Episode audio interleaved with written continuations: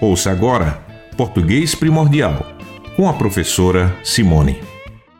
Olá, vamos falar de poema, uma introdução.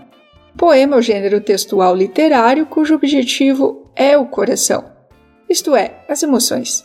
Para isso se utiliza da beleza estética e sonora. Beleza estética com sua forma, sua estrutura, organizando o texto em versos, cada linha do poema e o agrupamento dos versos separados por um espaço em branco que compõe estrofes, e estrofes compõem cantos, como se fora capítulos na prosa.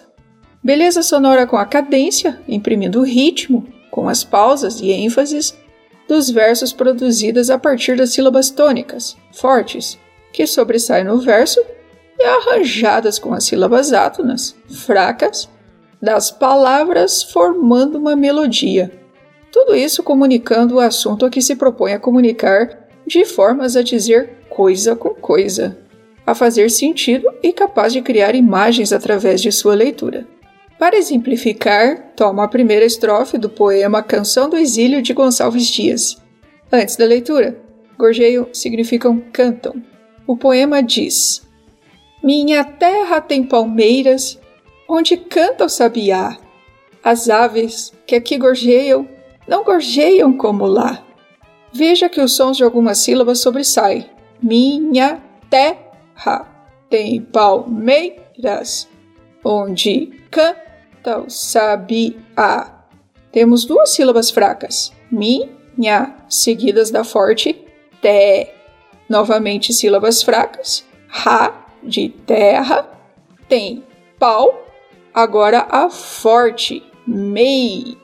Portanto, fraca, fraca, forte, fraca, fraca, fraca, forte.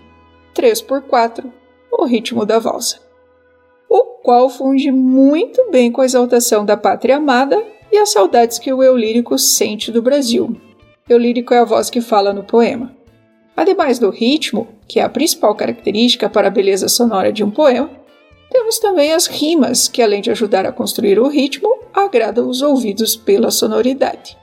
Assim é o poema bem escrito.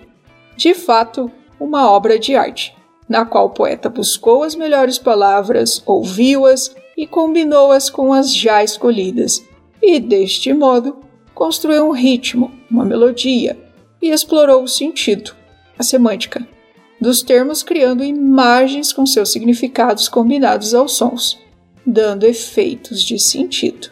Mas se o poeta precisa estar tão atento ao arranjo das palavras para que o poema seja arte, também o leitor precisa dar sua contribuição para poder se apropriar de tal criação.